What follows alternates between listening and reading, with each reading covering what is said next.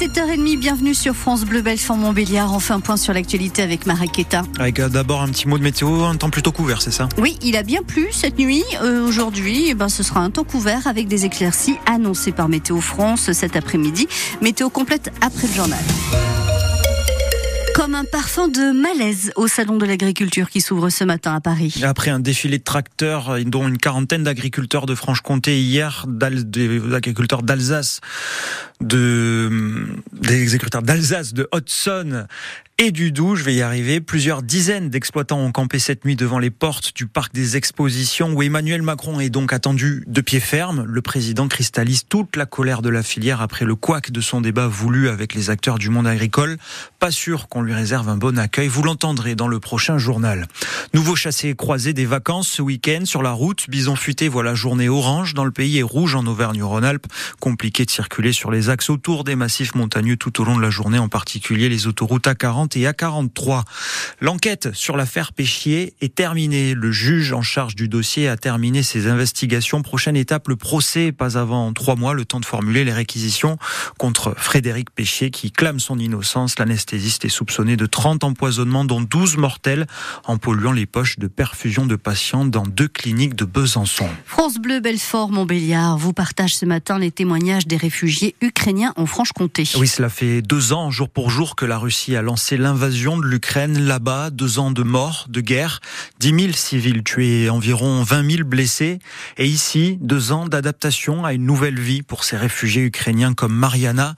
Elle est arrivée à Belfort en avril 2022, où elle travaille aujourd'hui pour le théâtre de marionnettes de la ville.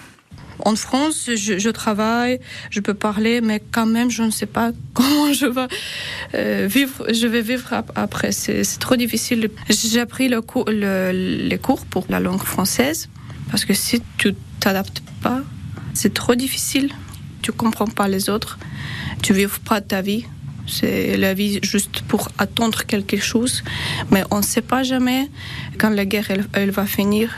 Et après, je pouvais travailler avec le psychologue. Parce que c'est trop difficile moralement, vraiment. Tu es très loin de la maison. Chaque jour, tu, tu regardes des nouvelles. Et aussi, moi, j'ai beaucoup, beaucoup euh, de connaissances qu'ils sont mortes à cause de la guerre. Et il y a beaucoup de personnes qui sont disparues. Mon frère aussi, il est en, en armée. C'est trop difficile. L'émotion de Mariana arrivée à Belfort en avril 2022 et un rassemblement est organisé cet après-midi à 14h sur la place d'Armes à Belfort par l'association France-Ukraine Maïdan sans frontières pour réunir ceux qui souhaitent se recueillir en soutien à toutes les victimes de la guerre en Ukraine.